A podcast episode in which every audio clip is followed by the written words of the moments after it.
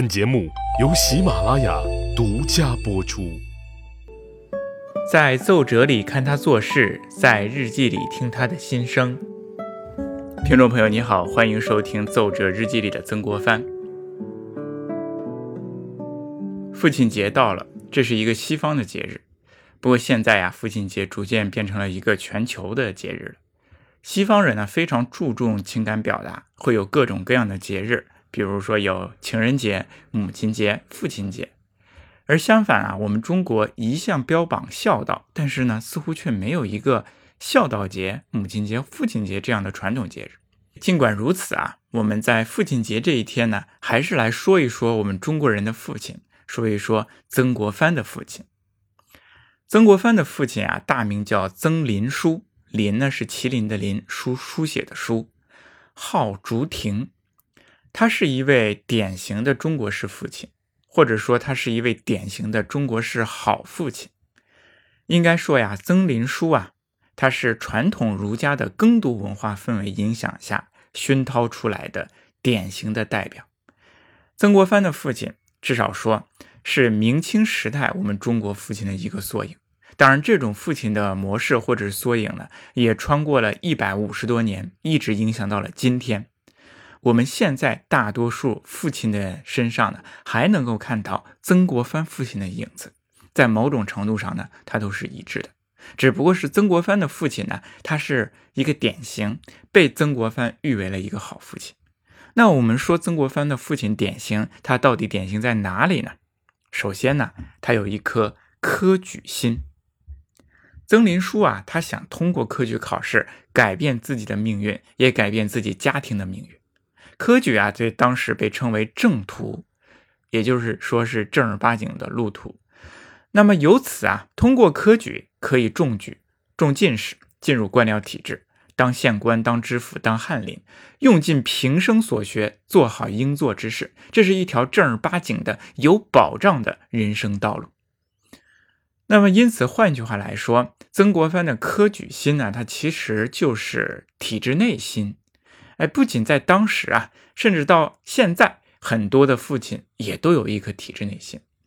比如说我父亲，或者是很像我这一辈的，呃，人的父亲，大家呢都想进入体制内当公务员，哎，拿一个铁饭碗，做一个旱涝保收的这样的工作，有保证在体制内就能够做到。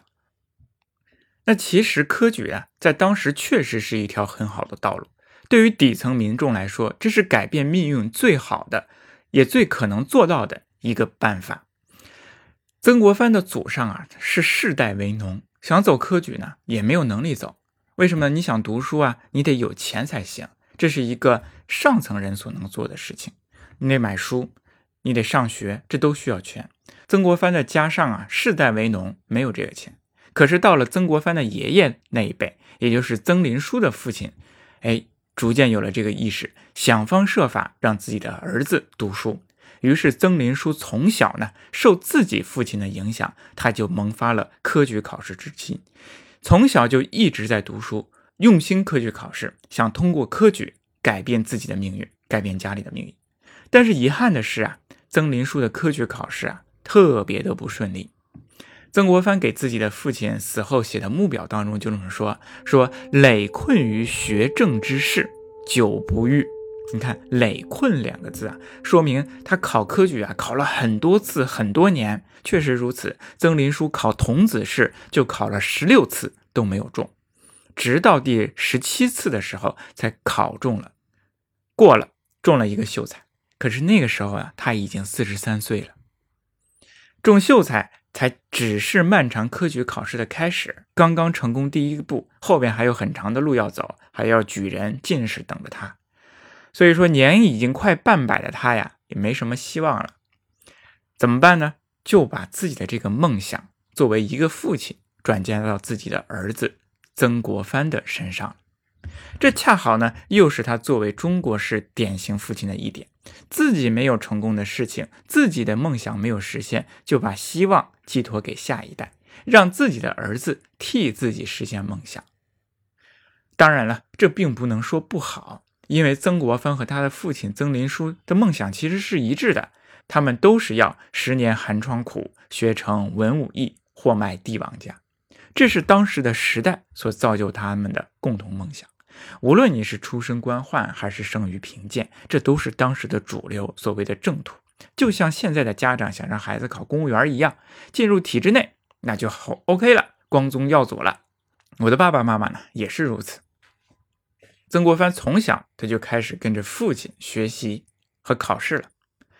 由于自己的父亲科举考试不顺利，进不了仕途，所以他就在家里开了一个私塾。七岁时候，曾国藩就开始在私塾里跟着父亲读书了。曾国藩自己说：“自八岁是辅君于家塾，晨曦讲授，指画耳提。”他这里是八岁，是指虚岁。那么周岁七岁的时候就开始在私塾里跟父亲读书。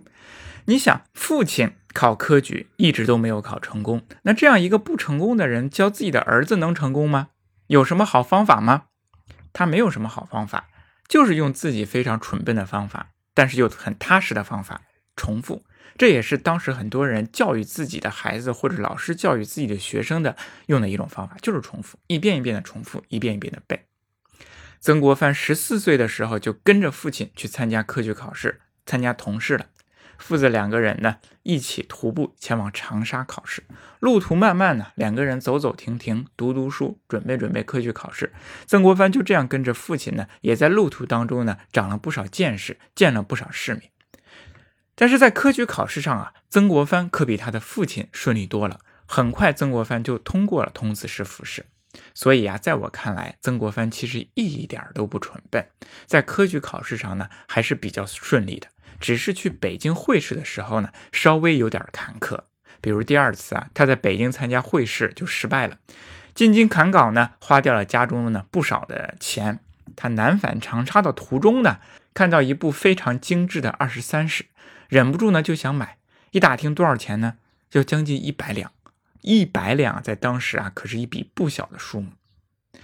那怎么办呢？他借钱买了这套书。这可是一笔非常大的花销，他在路途当中呢就非常忐忑，怕自己的父亲责骂。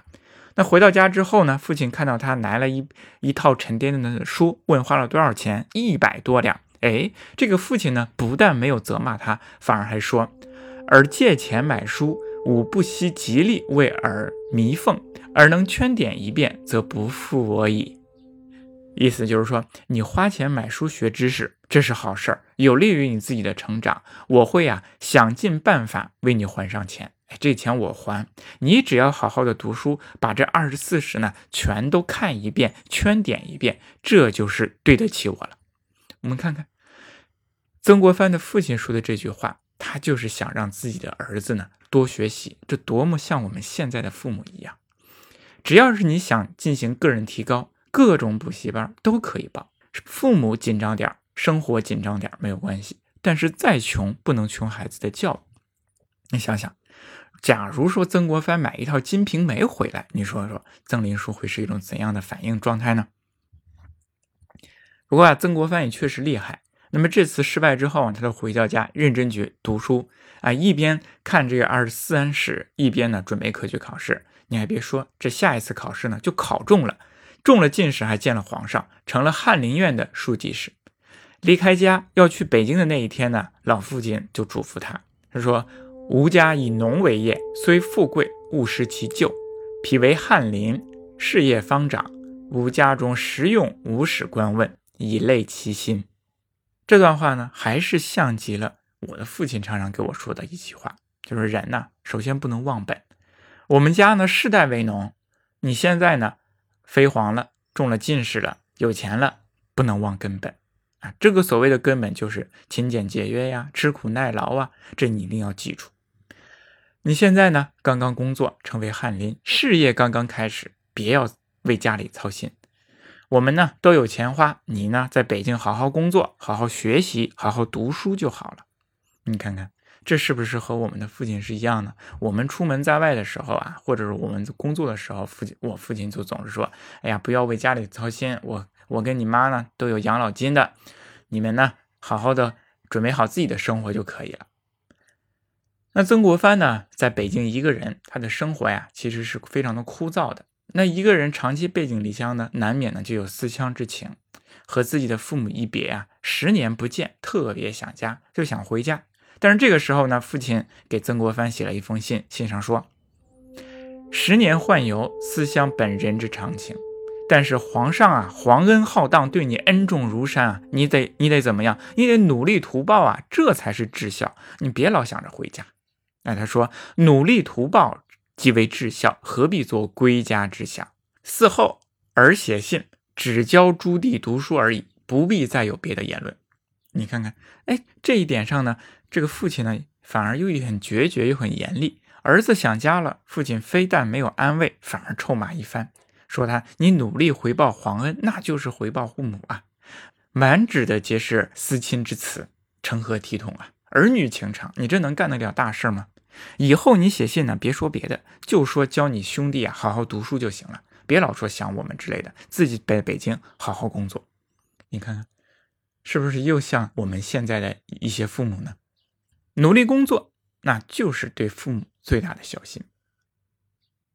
不仅如此啊，曾国藩的父亲啊，还对曾国藩的做官上或者是行军打仗上进行一些指点和教导。父亲呢总是这样，其实啊，做官打仗都是曾国藩的父亲所不擅长的事情，因为从来没做过官嘛，就是长期在家里耕读。但是呢，他仍然这样说指导父亲，因为在我们传统中国的家庭观念当中，父亲呢永远是全知全能的。他的权威在家里边呢是永远不可替代的，所以说对全家对自己的儿子总是要指指点点。当然了，这是一种嗯良性的有益的指指点点。比如说呀，呃，曾国藩呢就，比如说呀，曾林书呢就经常对自己的儿子呢在做官上有一些指导。他经常写信呢劝曾国藩要为皇帝分忧，世事的进言。他说呀，当此时事为艰，亦为君上分其忧。万一进言可有益于时事，皇上圣明，采而用之，亦未可知。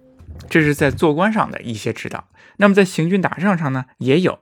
比如说呀，呃，咸丰年间的时候啊，曾国藩率军北上去跟太平军作战，在岳州城外呢遇到了不利，退回长沙。不久呢，曾国藩接接到了自己的父亲曾林书从家中的信，他就教育自己的儿子，行军打仗的时候呢，要注意几点。哪几点呢？第一点，每天要早起，早起能够保持一天的精神都振奋。第二点，扎营要牢靠，不要舍不得力气去挖壕筑营。第三点，要用兵不要过于分散，集中力量去打击敌人。第四点，就是教导曾国藩临阵可用长山蛇阵法，说的非常的具体，但是。曾林书的父亲对军事到底懂不懂呢？我觉得在自己的儿子面前啊，他肯定是一个外行。那曾国藩原来做过兵部尚书，而且出兵打仗，研究各种兵法，在实战还理论上那都是满满当当的。结果父亲呢还要指点他，其实就是我们中国传统的这种父亲关系呢，对自己儿子的一个指点。哎，总是在我们的工作上呢。对儿子进行一些指点，认为自己的一些过往经验呢，可以供儿子参考，也确实如此。作为父亲来说，哎，一生啊经历过很多的事情，这个人事关系啊，世间百态，父亲呢都能够尝试一篇。所以说呢，他们会忍不住的呢，会对自己的儿子进行一些呃教育和指导，这都是可以理解的。曾国藩的父亲去世之后啊，曾国藩曾经写过一个墓表来回忆自己的父亲。那么在这个目表当中呢，他对自己的父亲呢是满怀着敬意和怀念的，认为自己的父亲呢做的特别的好。那当然，他父亲的这一些行为和思想也传给了曾国藩。曾国藩作为父亲，其实就是他父亲的一个翻版，对自己的儿子呢一般是非常的严厉的，都是以教导为主，教育他怎么做人，怎么读书，怎么做学问，很少呢去关心儿子的生活。其实我们中国的父亲大部分也都是如此的。当然了，在父亲节之际，我们说一说曾国藩的父亲，也表达一下对我们全天下所有的父亲的祝福。